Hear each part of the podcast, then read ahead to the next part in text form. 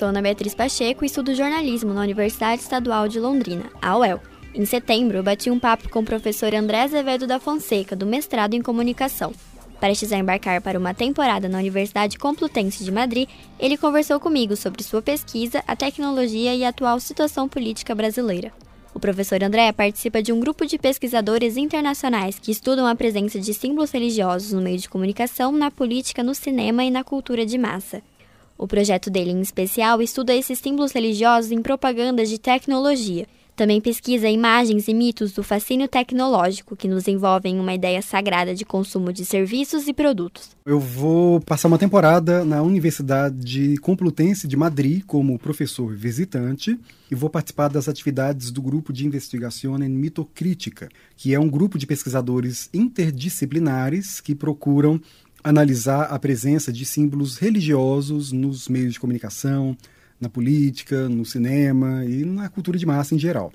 Então a gente tem percebido que em um momento de muita crise, de muita complexidade na globalização, isso é um fenômeno internacional, é, as pessoas tendem a ficar muito angustiadas e procuram atribuir sentidos para o mundo a partir de referências ancestrais e referências religiosas e referências míticas também. Então, para evitar o sofrimento diante essa perplexidade, essas narrativas têm feito muito sucesso, têm gerido a produção de sentido que as pessoas fazem sobre o mundo, e esse grupo se interessa por esse tipo de abordagem.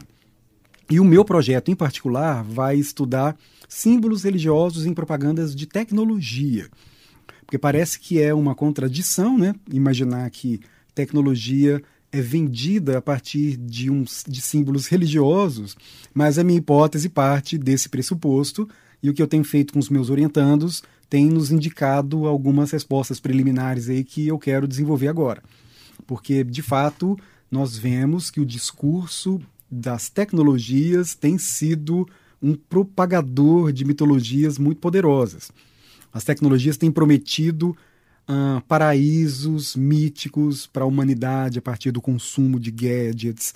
As tecnologias têm prometido uma união do mundo em torno de uma consciência coletiva. E são todas é, qualidades que só as religiões até há pouco tempo ofereciam.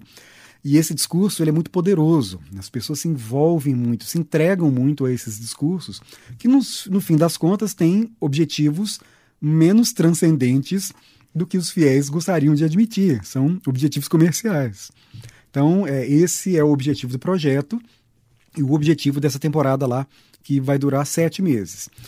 É, e eu vou participar, portanto, de coorientação, vou participar dos congressos. Lá é, vai, vão ser realizados quatro grandes congressos nessa temporada, eu vou participar de todos, além de uma participação em um como é integrante de uma mesa redonda num congresso em Covilhã, em Portugal, que fala sobre disseminação de ciência na internet. E como que surgiu essa oportunidade? O professor se inscreveu, participou de uma seleção? Como que funciona? Eu primeiro entrei em contato com o professor de lá, me apresentando, né, mostrando o meu canal no YouTube, que foi muito útil também, porque eu tenho vários vídeos que falam sobre os problemas que eu tenho investigado. São vídeos acadêmicos, mas com formato mais acessível. Uh, e aí nós conversamos e eu disse que tinha interesse de fazer ou um pós-doutorado ou uma temporada como professor visitante. Ele achou muito legal, topou, mandou a carta de aceite e eu concorri é, nesses editais de pós-doutorado e de professor visitante. Como de professor visitante é um edital mais interessante, é, por conta do, até do nível já de maturidade, né? o de pós-doutorado ele é mais voltado para recém-doutores e o de professor visitante para professores que já atuam há um tempo. Eu optei por essa segunda bolsa e vou é, durante essa temporada. Quais os casos concretos disso, do uso dos mitos na tecnologia? Por exemplo, vamos imaginar a marca Apple. Então, a Apple é uma marca que reúne fiéis. A gente vê como que os usuários de Apple são diferentes de usuários de outras marcas eles são muito, eles cultuam a marca. Eles têm uma relação, um vínculo emotivo, sensível com a marca que supera o uso instrumental. Então as pessoas não compram a marca, não compram o produto Apple só por conta da qualidade. É claro que a qualidade é importante, mas esse não é o único e frequentemente não é o mais importante elemento que faz com que as pessoas se decidam por uma marca. E aí, existem muitos publicitários que se utilizam de manuais que ensinam deliberadamente a atribuir sentidos míticos no consumo de uma marca. É, quando o usuário consome a marca Apple, ele se sente um revolucionário que vai libertar o seu gênio criativo e com isso ele vai participar do mundo com muito mais intensidade. Então, esse astral esse sentimento construído em torno da marca usa muitos elementos míticos. E aí a gente vê também que é, na escola há um discurso que supõe que estudantes que usam tablets vão ser mais inteligentes, mais preparados. Mas a gente vê que há muitas empresas que prometem muito mais do que entregam. Então, não há, na verdade, muitas pesquisas que é, comprovam que um aluno que usa um tablet é melhor do que um aluno que usa um livro. No entanto, esse discurso da magia da ciência iluminando magicamente as pessoas é tão intenso que a gente acaba desperdiçando dinheiro consumindo produtos que têm um resultado muito aquém do prometido. É, e, insisto, né, a publicidade tem várias estratégias, mas uma das estratégias mais utilizadas tem sido essas estratégias de atribuir mitologias. E isso é feito a partir de uma série de técnicas recentes na publicidade. Storytelling é um deles. Então, no storytelling, os publicitários não apresentam apenas as funcionalidades do produto. Cria-se toda uma história, frequentemente inventada ou amplificada, para atribuir um sentido ao consumo, ao relacionamento do usuário com a marca. É, o usuário é até um termo engraçado porque Uh, dizem que as duas únicas indústrias que chamam os seus clientes de usuários é a indústria das drogas e a indústria das tecnologias. Bom, então é, os usuários acabam sendo convencidos de que o consumo daqueles produtos vai conduzi-los a um patamar muito mais evoluído de ser humano, vai levar a humanidade, mais uma vez, né, a um paraíso tecnológico. E há muitos símbolos que induzem esse tipo de interpretação associada ao consumo de tecnologia. Ah, então essa, esse é o meu objeto, é onde eu quero desvendar com mais precisão aí nesse período. Mas essa atribuição de mitos na propaganda não começou com a tecnologia?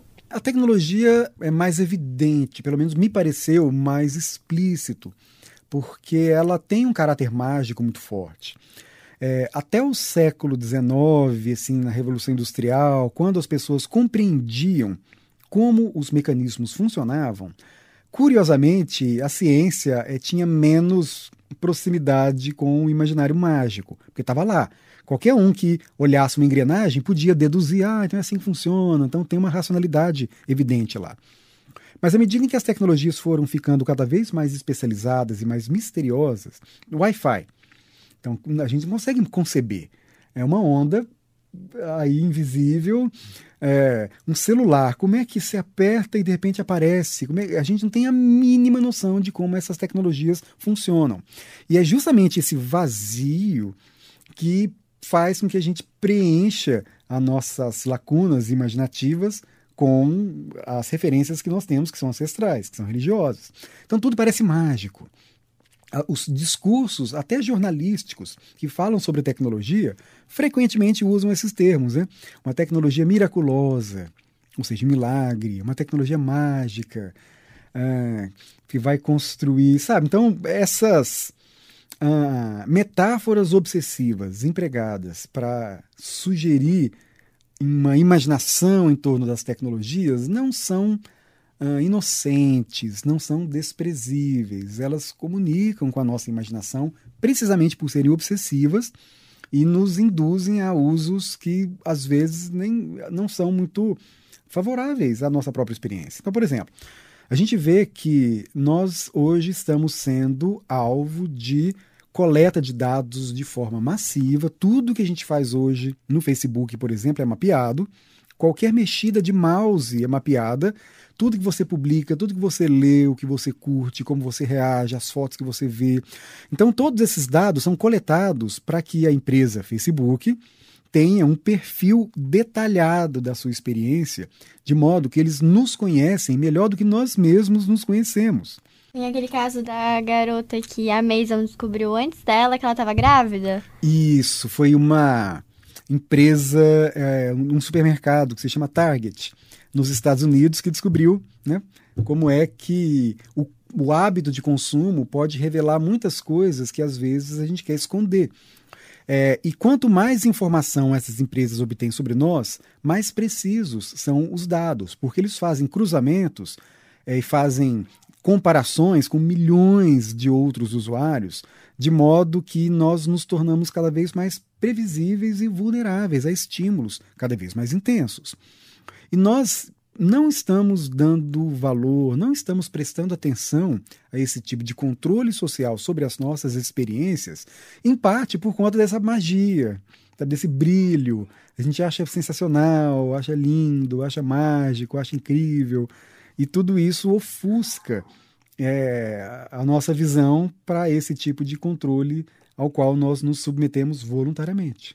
Isso é quase tipo uma intoxicação, né? A gente está intoxicado digitalmente. É, eu diria uma religião. uma religião. Nós estamos cultuando tecnologia e não só usando tecnologia de forma crítica. Nós estamos adorando, nós estamos antropomorfizando, esse é o termo, os nossos gadgets. Então tem gente que gosta, usa o celular com, com quase de forma erótica, assim. Tem uma, uma paixão, uma adoração, é um culto mesmo a esses valores que estão em torno das marcas e esse, esse problema é importante porque é, a religiosidade, a introspecção são dimensões importantes da nossa experiência como ser humano. É, e quando a gente substitui é, essa meditação e essa introspecção pelo consumo intensivo de informação para que as empresas obtenham dados, por vício em tecnologia, né, por compulsão, é, insisto, a gente fica mais vulnerável a esses tipos de estímulos, a gente fica mais vulnerável a essa coleta massiva de dados que é, não sei de que modo isso pode nos ameaçar, como já nos ameaça no presente, mas no futuro isso pode ser ainda mais complicado. Então, essa dimensão mágica das tecnologias, a partir das propagandas, precisa ser melhor compreendida para que a gente tenha um uso mais crítico e criativo das tecnologias e não nos tornemos tão vulneráveis assim. E como que você faz a separação? Porque você tem um canal no YouTube, é ativo no Facebook, e é uma coisa muito atrativa. Você uhum. tem que uhum. ficar vigiando para não ficar o dia inteiro no celular. Como que é isso para você? Isso é, é um vício muito perigoso, né? Internet, na verdade, internet não pode ser confundida com rede social. Rede social é muito viciante. Os próprios programadores fazem com que as plataformas sejam deliberadamente viciantes. É, mas é, no meu caso particular, é uma luta permanente. Eu acho que eu uso mais que eu deveria. eu estou muito focado. Acho que quando eu for agora para a Espanha, eu vou conseguir me focar de forma muito intensa na minha pesquisa. O canal eu faço por hobby, eu acho que é muito divertido, ah, sobretudo agora que eu comecei a fazer uns vlogs, né, gravando de celular, com algumas experiências particulares, com algumas sugestões para estudantes, falando sobre coisas que eu já falo em sala de aula. Então ele não me atrapalha. É, mas rede social, confesso que até como estudioso do tema, às vezes eu me vejo sugado por desperdício de tempo. É, e aí eu me lembro, puxa vida, não, eu tenho que dar o fora daqui. Aí eu tiro do celular, é, dou, deslogo, mas há momentos em que a gente percebe como nós realmente somos vulneráveis, mesmo nós conscientes. Então eu não me considero um excelente exemplo de foco de forma nenhuma, ainda estou lutando para isso. Essa questão dos mitos, você comentou que piora em situações de crise.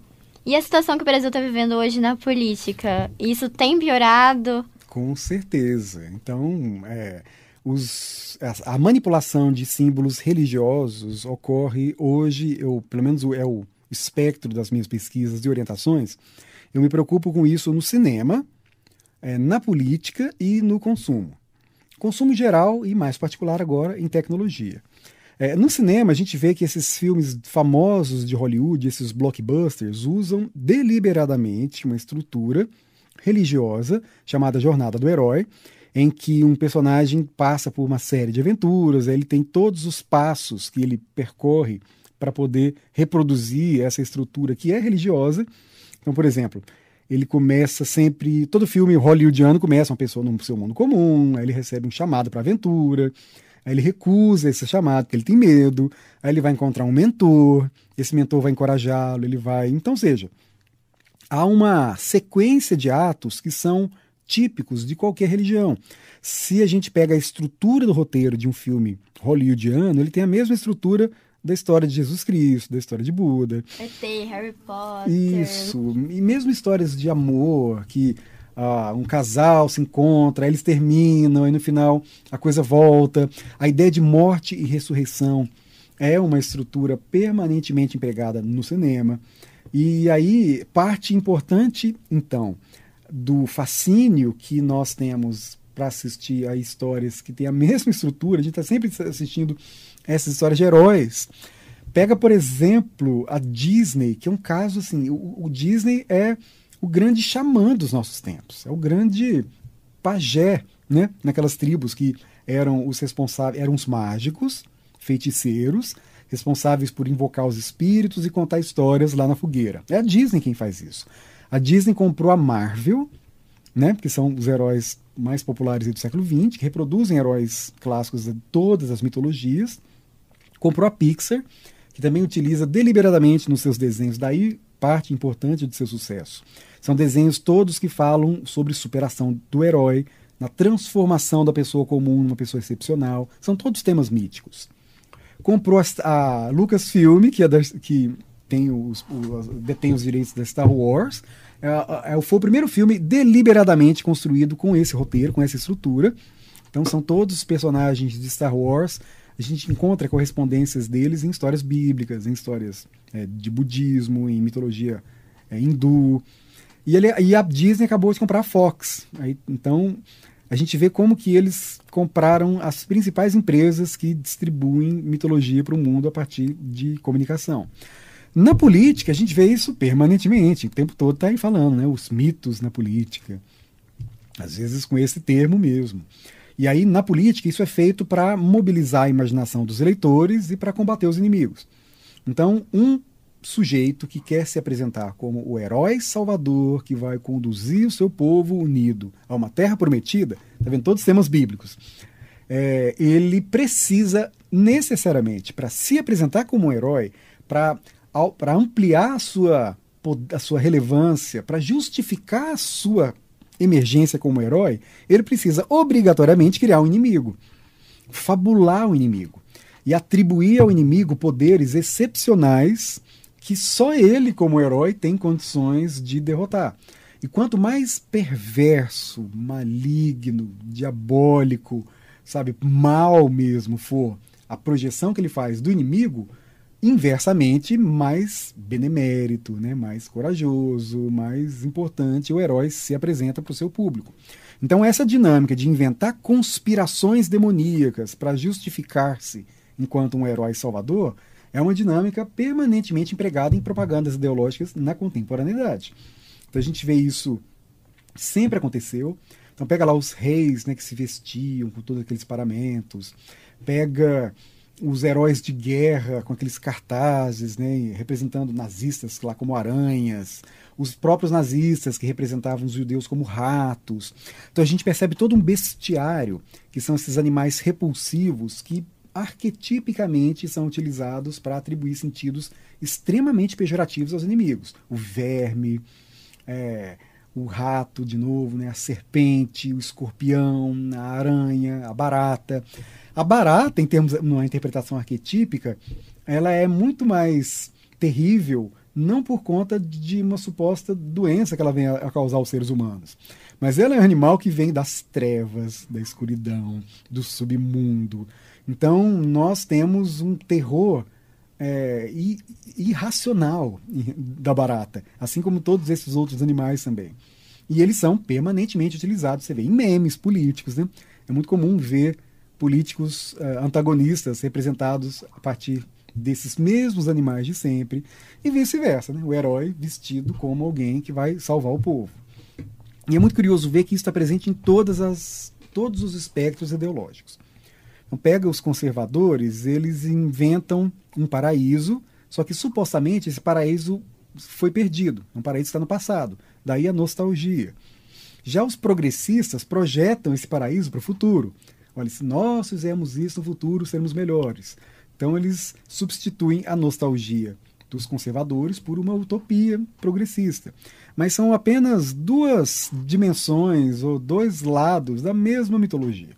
É o paraíso que quer ou se reconquistar, né? no caso é, de um paraíso perdido, ou a ser conquistado, no caso de uma utopia.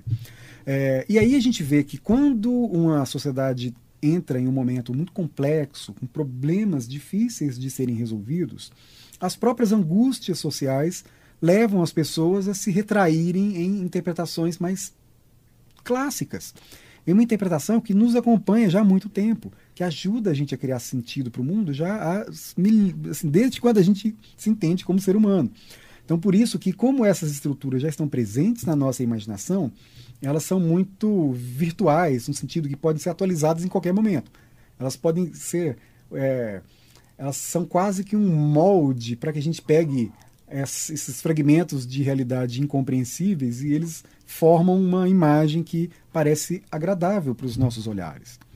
Nós temos muito mais dificuldade de lidarmos com perplexidade do que com o mal. É muito mais fácil lidar com o mal do que lidar com a perplexidade. Porque o mal, a gente supõe que sabe o que fazer. Ok, vamos combater o mal. Né? Vamos destruir o mal. Mas a gente não sabe o que fazer com a perplexidade.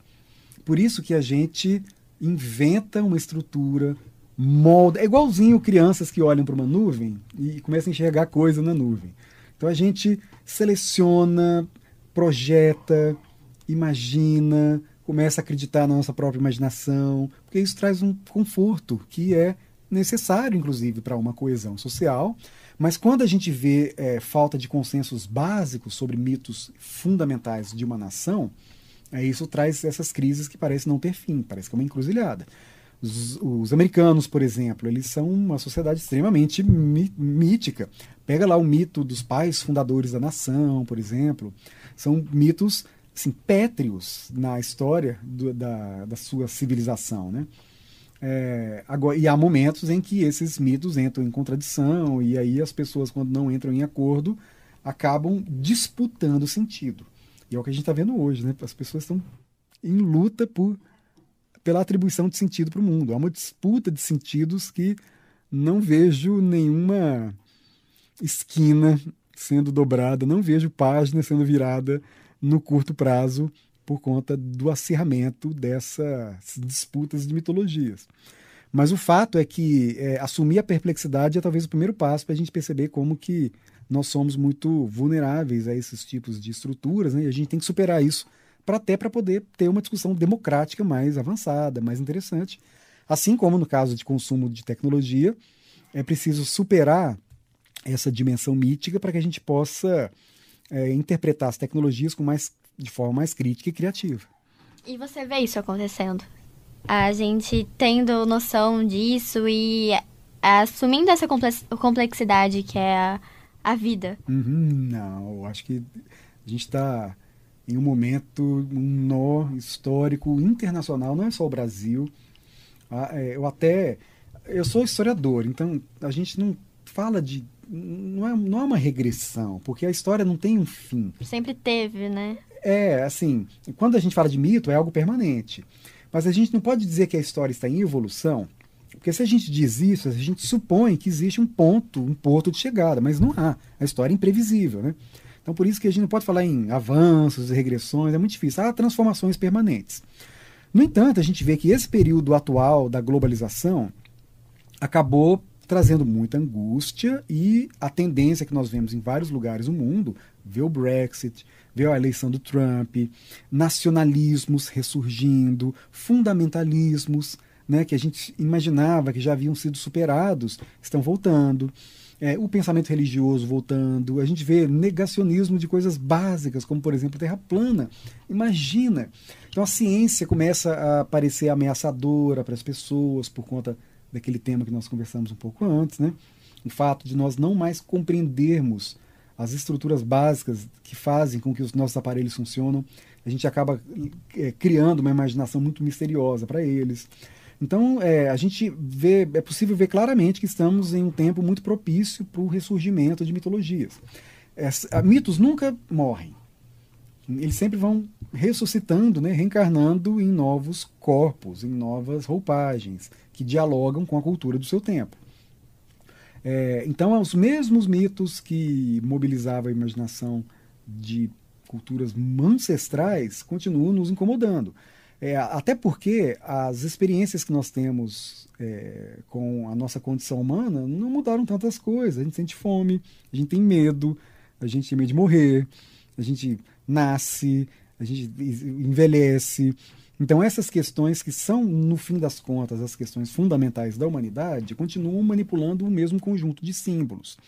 E, os, e por isso que a publicidade, a política e o cinema capturam esses, essas projeções dos nossos desejos e nos devolvem a partir de consumo, prometendo que ao consumir esse produto ou a votar nesse candidato, você vai se realizar enquanto ser humano, porque o mito que representa esse seu desejo está sendo é, realizado, ele está sendo preponderante.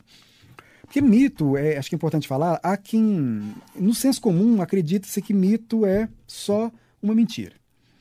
Só que as novas perspectivas na psicanálise, na antropologia, na comunicação, na história cultural, deixam claro que não é essa concepção que nos interessa. Mitos podem ser interpretados como projeções na cultura de intuições que nós guardamos no nosso inconsciente. Então, se eu tenho medo de alguma coisa, se eu tenho saudade daquela, daquele período inconsciente em que eu era um feto na barriga da minha mãe, essa saudade está reprimida lá no meu inconsciente, mas ela não deixou de existir. Ela está lá, reprimida, faz parte do nosso inconsciente. Então a gente projeta esses desejos, esses medos na cultura. Aí vem o vampiro, né, o lobisomem, então vários monstros que dizem respeito, na verdade, aos monstros interiores que nós guardamos dentro de nós. Nós temos nós somos perversos, sabe? nós temos o mal dentro de nós. Sabe? Todos nós somos humanos, imagina. Só que nós vivemos em uma civilização, então a gente segura a onda, a gente não precisa ser mal o tempo todo. Então, muita gente deve ter tido aí vontade de matar alguém, mas não matou. Às vezes passa a vida inteira sem matar, perfeito, não vai se tornar uma pessoa criminosa. Mas isso não quer dizer que a vontade não está lá. E uma das formas de expressar essa vontade é com a criação cultural. Então, você não mata alguém, mas você pode pintar um quadro, você pode fazer um quadrinho, você pode consumir um filme ultra violento que pode saciar esses instintos que fazem parte da nossa condição, mas você não necessariamente é óbvio vai transformar a morte em uma ação. Pode ser uma morte metafórica, pode ser só uma transformação. A morte nas mitologias é muito importante, ela sempre significa transformação. É só que às vezes as pessoas confundem né, a metáfora com uma interpretação literal e aí pira. Então, é mito nesse sentido, ele representa verdades interiores que são muito importantes para nós. E por isso, insisto, que o capitalismo eh, e a política aprendeu essa dinâmica e começa a devolver para a gente uma forma muito corrompida de experimentar a, experiência, a, vivência mítica, né, que é através do consumo. E é uma forma muito ah, muito corrompida, acho que esse é o termo, porque a gente não sai transformado, a gente não tem uma experiência realmente poderosa de transformação pessoal. O mito vem muito fragmentado, muito enfraquecido, muito uh, incapaz de provocar uma, uma verdadeira transformação pessoal. E aí a gente está sempre insatisfeito, né? sempre querendo consumir mais, e isso faz muito bem para a lógica do capitalismo. E a questão desses mitos, como que foi esse surgimento? Porque as religiões têm a mesma base e aconteceram em vários momentos ao mesmo tempo no Isso. mundo. Uhum. Então, segundo Joseph Campbell, por exemplo, na teoria do monomito, se explica justamente por conta dessa percepção de que mitos dizem respeito a questões inconscientes próprias da humanidade. O Jung que diz, olha, nós temos estruturas no inconsciente que se chamam arquétipos. Os arquétipos são os moldes onde os mitos depois são criados. Então, se todos nós, enquanto seres humanos, nascemos já pré preparados, de certa forma, né, para poder construir uma linguagem mítica, não é de se surpreender que mesmo sociedades que nunca se encontraram criem histórias que são muito parecidas, apesar dos personagens serem diferentes. E é óbvio que o contexto social e cultural onde as pessoas vivem influencia na sua forma de entender o mundo. Então, por exemplo, nas sociedades de caçadores, é, onde não havia agricultura, eles tinham uma outra concepção de mitologia. Eles amavam os animais e eles entendiam que as divindades estavam presentes nos animais e quando eles matavam um animal para comer, eles agradeciam ao animal. Porque para eles o animal estava doando a sua própria vida para que eles pudessem sobreviver. É uma lei natural. Quando é, vieram os ah, agricultores, né, começou a criar outras religiões mais baseadas em ciclos, justamente porque o plantio exige um ciclo. Então vem a ideia das estações, aí vem a ideia do morte e renascimento, que é diferente. Aí os, o, as pessoas com religiões agrárias começaram a desrespeitar a natureza no sentido de que eles precisavam justificar a sua própria violência sobre a natureza. É, então começaram a dizer que não, a natureza é feita para a gente violentar, a natureza é feita para a gente controlar. É, tá vendo como que é uma visão diferente daquela dos caçadores que homenageavam os animais, né? É, e com a sociedade industrial, novas religiões foram sendo estabelecidas para justificar as nossas práticas também. Então, a gente, quando a gente vê às vezes gente desejando mal para outras pessoas e falando que isso é algo cristão, que é algo religioso, a gente vê como que as religiões são permanentemente manipuladas para ideologicamente, para justificar condutas que são ideológicas. Mas isso não é recente, isso é permanente. A religião não é pura religião criada por seres humanos. Então, mesmo é, vamos é, respeitando e supondo que exista um, um, Deus, que exista alguma força superior, o fato é que todas essas regras, todas essas liturgias, todos esses símbolos são criados por seres humanos e são, por isso, manipulados permanentemente para atribuir sentido. Então, as próprias religiões também né, não deixaram de fazer exatamente isso que a indústria, que o capitalismo faz, que é atribuir sentido para os símbolos para conseguir determinada adesão dos seus fiéis ou dos seus clientes ou dos seus eleitores. Então são dimensões do inconsciente que são manipuladas através dessas projeções.